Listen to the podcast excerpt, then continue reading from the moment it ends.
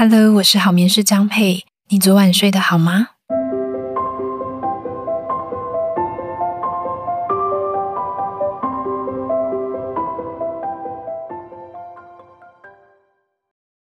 ？Hello，大家好吗？有一阵子没有更新我的 Podcast 了。上一次更新是十月中旬，一直到现在已经三个多月了。那这段时间呢，我也没有闲着哈，刚好家里有蛮多的事情需要处理。我们在这段时间搬家了，那我们依然住在伦敦，但是呃换到另外一个行政区哦。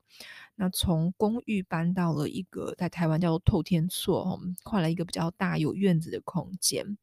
那第一次搬到透天厝，有非常非常多的事情要处理。那刚好这次也遇到一些状况，像是我们搬家前两天哦，呃，我们旧家那个区域整个大停水，所以我们有两天的时间没有水用哦，非常可怕。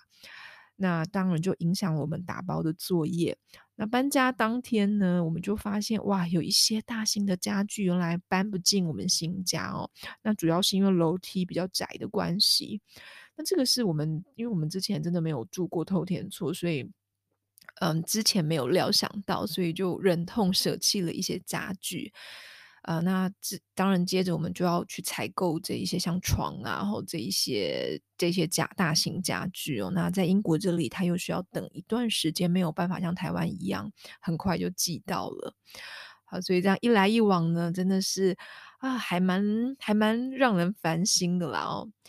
那搬家之后有蛮多事情，像是小孩子的学校啊，还有这个我们的家庭医生啊，因为在英国是 GP 制度哦，你的牙医跟你的家庭医生，当你搬家之后，你都需要重新的申请当地的，重新注册当地的这个医生。很重要的一点当然是小孩子的学校嘛。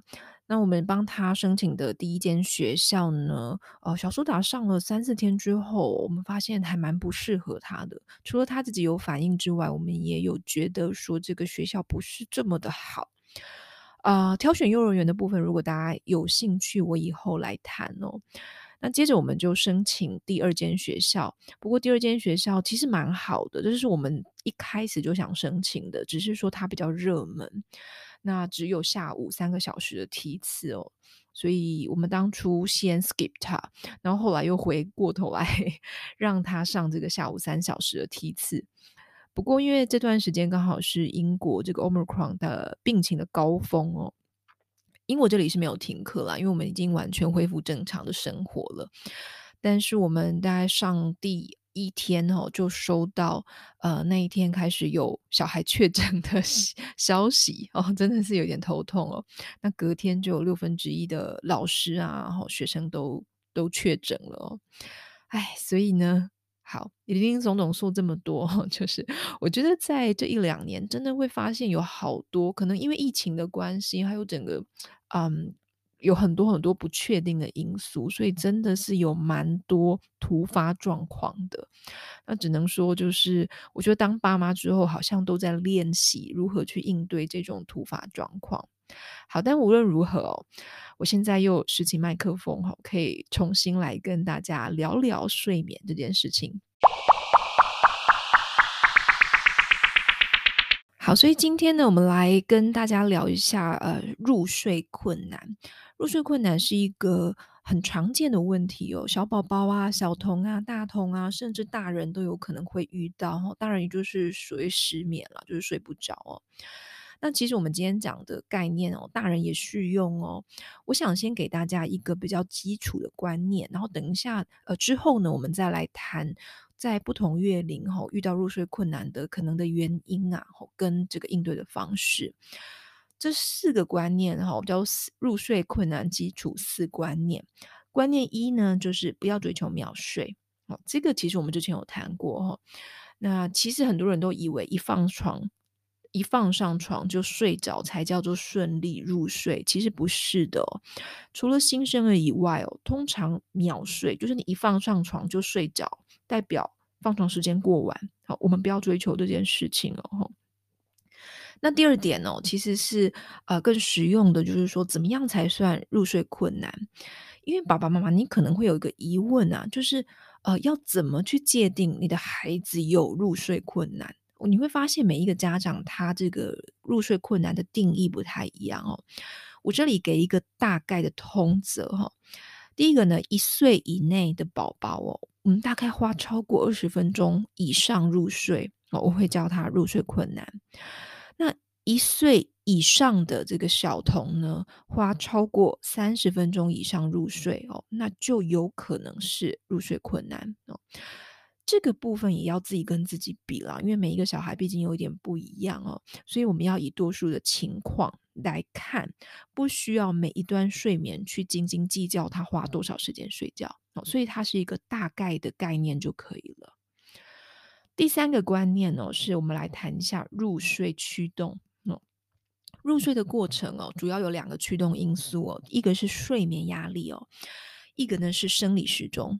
呃，生理时钟是受到我们褪黑激素的影响。那睡眠压力呢，其实就是我们所谓的清醒时间，就是这一段睡眠跟下一段睡眠之间，他醒来多久？那这个就会造成睡眠压力哦。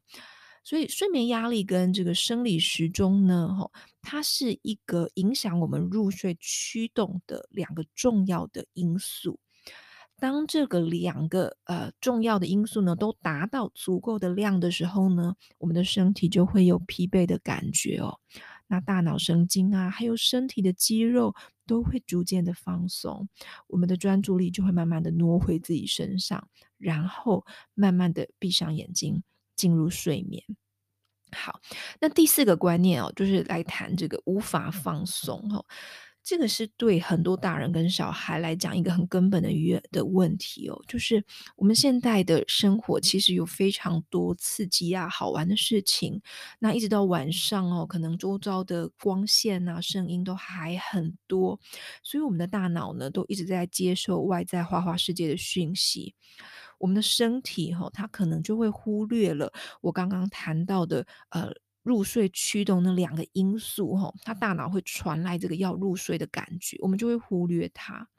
那这个就会让我们无法放松，无法放松就会入睡困难哦。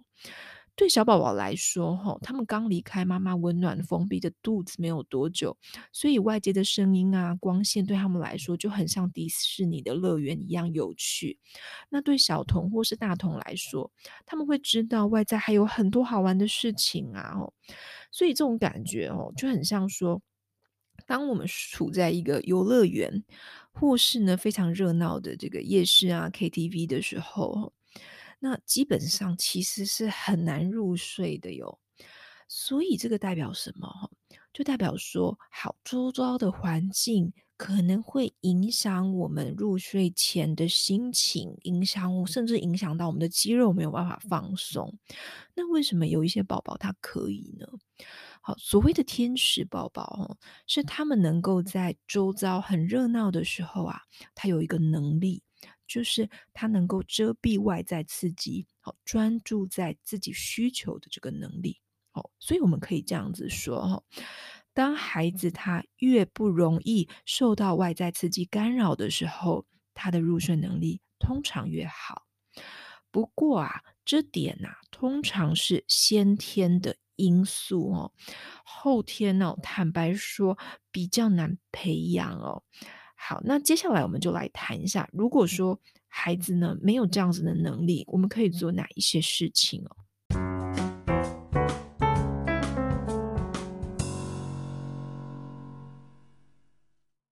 接下来呢，我们来聊一下不同月龄的入睡困难哦。我这里呢，呃，想要用一岁半来做一个切割点。好，我们先来聊一岁半以上的入睡困困难哦。那呃，其实应该抓一岁半到两岁以上啦，吼。那我们之后再来谈这个小月龄哦。好，呃，一岁半以上的这个入睡困难哦，其实它不是真的入睡困难，它比较像是拖延。好，大家可以明白我的意思哦。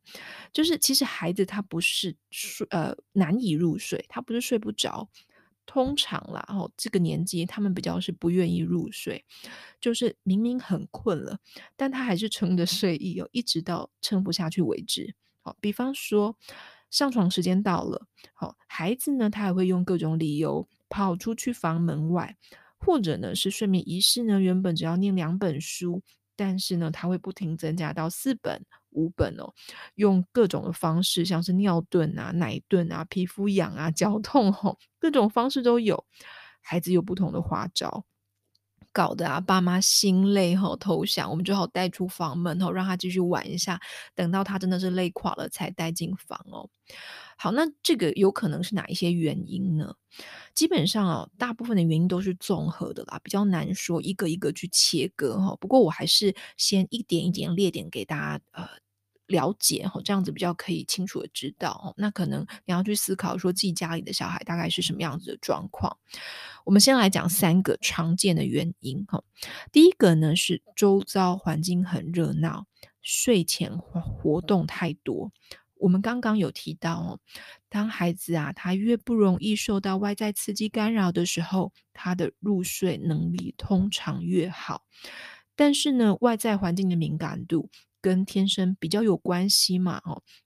有一些人哈，他先天就是对环境很敏感，比方说我，哈，好面试我自己哈，就是一个，其实我是一个很不好睡的人哦，无论啊，你如果我的那个外在有一些光哈，或者呢是声音啊，或者是我的床的软硬度不太对呀，或者是空气的湿度啊，都有可能让我们这种高敏感人难以入眠。所以啊，我自己其实，在夜晚我是不出门的。我已经有很长一段时间夜晚都不出去了。我在其实，在青少年时期，我就不是一个很爱晚上往外往外跑的人，因为我有发现哦，当我晚上出门的时候，我就会比较难入睡。我就是我晚上有聚餐啊，或者是我当天手机滑太多的时候，我通常会当天睡得不好。所以我现在夜晚是不出门的，我只做一些比较阅读啊、瑜伽这些温和的运动，吼，来做这个睡前的准备。这种状况哦，在呃都市的生活会特别的明显，因为台湾的家庭夜晚常常还是很热闹的。晚上呢，你可能还在呃纷扰的街上啊吃饭哦，逛夜市啊，逛百货公司啊，或者是补习呀哦。那就算孩子回到家哦，他进房前的活动可能是跟着家里的人一起看电视，或者是划手机、打电动。那又或者是爸爸妈妈他在呃工作的比较晚，所以他接小孩从幼儿园接小孩回来的时候已经很晚了。那他这个时候是处于一个很兴奋的状况，你要在小孩兴奋的状况要让他马上睡觉，坦白说非常的困难，他很违背人性啊！哦，因为孩子他一定也是想参与家中其他人的活动嘛。好，那第二个原因是哦，太晚睡。太晚睡这件事情，其实我之前有讲过了哦，就是过累的孩子哦会过度兴奋，这个时候你带上床，他可能会有更多的情绪起伏，那你一来一往哦，他的这个挣扎反而会更多，然后拖的时间更久。爸妈这个时候有时候会以为孩子不够累，所以在延后入睡的时间，直到孩子撑不下去才累过头哈，很快的睡着。OK，好，其实其实我们来看呢，我现在讲的这个太晚睡这一点，跟刚刚我提到的入睡前哈，周遭环境很热闹，活动很多，这两点是连贯的，也是家庭最容易遇到的，但是坦白说，它也是最难做改变的状况哦。因为如果你要改变的话，你还得牵扯到整个家庭整体的作息跟生活，也就是说，哈，让夜晚家庭的气氛，你可能要，呃，又做一个很大的改变，你要尽量朝向比较温和、平静啊、热闹的气息少一点，你要重新建立一个家庭新的习惯。我觉得这真的很不容易了哦，但是我在嗯辅导一些家庭的经验当中，我们还是有一些家庭他是有办法做到的。那我分享几个我辅导经验的一些手法，不一定适合你哈，但你当做参考就好了哈。那我们就尽量啦，不能做到一百分，我们做个五十分也很好嘛，哦，就是做多少算多少。好，第一个呢是，如果你的小孩哦，他平常是白天的时候是保姆或是长辈啊，或者是妈妈自己照顾的哈，那你可以在傍晚的时候先进行洗澡、晚餐哦这些活动，减少你睡觉前的流程哦。那你就可以避免小孩子太晚睡，或者是说你睡觉前的这些活动太紧凑，你们彼此都很紧张。第二点呢是哦，上班的爸妈，你回到家之后哦，尽量先不要做其他事情，你不要先不要做其他家事，尽可能哈专心的陪伴孩子哦。和孩子在房间里面哦，做一个比较长的睡眠仪式。你在房间的时候，你可以用一些比较温暖的灯光哦。那我们等孩子睡觉之后哦，如果小当然小孩子还是先吃饭，然后那他吃完饭之后，我们再进行这个睡眠仪式。那爸妈，你可能就等到孩子睡觉之后，你可能在洗澡哦，呃，或许用餐。那不过哦，这点你可能要自行入睡的家长会比较有机会啦，哦，不然 哄睡你再哄下去，你可能爸妈吃到饭会很晚了。好，我上一个重点有提到的是专心嘛，哦，那大家注意哦，你不要在陪伴孩子的时候去划手机，好，或做其他的事情。这点真的非常的不容易哦。要是我，我也很难 做到，我只能尽可能做到。因为你在划手机或你做其他事情的时候，小孩子他对他来讲，他就也很容易会去分散注意力，或者是他会更努力的去吸引你的目光。哦，要不就是他被你吸引，要不呢就是他会一直想要你把注意力放在他身上。哦，所以这段这这个过程当中，就会嗯，你很难让睡前的心情是平静下来的。OK，那如有一个状况是，可能爸妈其中一个人他很晚下班，那因为我们希望可以多一点时间跟小孩相处，所以呢，我们就不得不晚睡哦。那关于这一点，其实国外的睡眠专家他们也有做过讨论哦。那我自己有跟他们讨论过。那基本上，他们还是建议啦，我们还是要保护小孩子的入睡时间，所以亲子时间呢，就挪到早晨或者是周末，就是小孩早一点睡，然后隔天大家早一点点起床哦，可能呃爸妈上班之前，我们就有一呃就用这段时间来弥补，或者是周末的时候好好和小孩相处，我们用品质来去取呃取代这个陪伴的时间，OK。好，那这个主要是不要让孩子撑太久，撑到太累才睡觉。好，那还有一个要注意的，就是说，呃，我们夜晚家中的灯光要尽量昏黄为主，哈，减少使用三 C 哦。这个我们之前有提过。好，那第三个，我们刚刚讲了两点，就是一岁半以上有可能会呃入睡拖延的原因哦。那我们现在来讲第三点，第三点呢是长期哄睡。长期哄睡哦，也是一个造成大小童哈入睡拖延的原因哦。你会发现哦，小月龄的宝宝好像哄睡很快就能睡了，但是呢，当小孩子长大之后啊，他的体力更好了，他有更多的体力去撑着不睡觉，来挽留爸爸妈妈更多的陪伴的时间。原本的二十分钟，他可能变成一两个小时。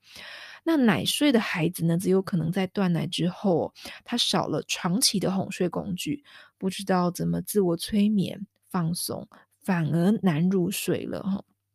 好，那这个也会变成一个孩子无法断奶的原因之一啦，因为奶个已经变成睡眠的连接。呃，关于这点，就是长期哄睡造成的入睡拖延哦，坦白说，还是要用自行入睡来解决。因为，嗯，当你可以哄睡，当你要用哄睡的时候，其实对小孩子来讲，他就是一个刺激，就是你的陪伴，你的呃这个哄，你在就即便你只有待在他身边，对小孩子来讲，他就会舍不得睡觉，因为他闭上眼，就你就不在他身边了，他会很想要。挽留你在他身边，所以他会撑着不睡觉，甚至他可能会在你身边爬来爬去啊，或者 把你当做一个这个入睡的玩具，吼，去在你在你身上做很多有趣，他觉得很好玩的事情，吼。好，所以这一点也是哦，他还是得靠自行入睡的练习来解决哦。那小童、大童的自行入睡已经不是单纯的做这个睡眠训练或睡眠引导了哈，而是要依照年纪来给予适度的沟通啊，还有一些材料哦，拉力跟推力都要并行来改变长期的入睡习惯。OK，好，关于自行入睡，我们今天不是我们今天的主题了哦。不过，自行入睡是一个非常大，而且呃蛮需要整理跟架构的这个题目哦。我目前是在我好眠学院的课程里面有提到各种的方法跟一些要注意的事项，所以有兴趣的话，大家可以点选这个我们的呃 Podcast 的资讯栏。好，我们回到我们的主题哦。以上我提到的三点。呃，哪三点呢？再复习一下，就是周遭环境很热闹，睡前活动多。啊、第二点是太晚睡。那第三点呢，就是长期哄睡。这三点都属于长期的原因，其他还有一些原因，像是刚上学的适应期啊，感知认知的发展啊，家庭事件啊，生活刺激等等等哦，这一些呢都属于短期的因素，我今天就没有列举哦。那短期因素的话，通常然后你只要短期去啊。跟小孩子做一些沟通或或去陪伴，并且支持他度过这个比较不安稳、比较焦虑、紧张的时期，哈，过了就好。那我们在着重的还会是比还是那种比较长期的原因。我们今天就先聊到这里喽。下一次呢，我们就会来谈一岁半以内的入睡困难。那我也想邀请大家哦，可以在你收听的平台上面呢，帮我们评分留言，帮我们评五颗星哦。那如果你想要了解更多关于婴幼儿睡眠的知识的话呢，也欢迎你哦订阅我的免费电子报，可以点选我这个资讯栏位，我每周一都会发送电子报啊，会谈一下宝宝的睡眠，还有一些女性职涯，还有一些英国的育儿创业的生活，可以分享给大家。好眠师 Peggy 是美国家庭睡眠学会第一个认证的台湾婴幼儿睡眠顾问。我的专长是改善婴幼儿睡眠问题，帮助你的家庭建立稳定且健康的睡眠习惯。我会在这个节目跟你分享让孩子好睡的方法，也会跟你聊聊女性成长创业的经验谈。欢迎订阅节目或是帮节目评分，让我们有更多的资源来制作对你有帮助的内容。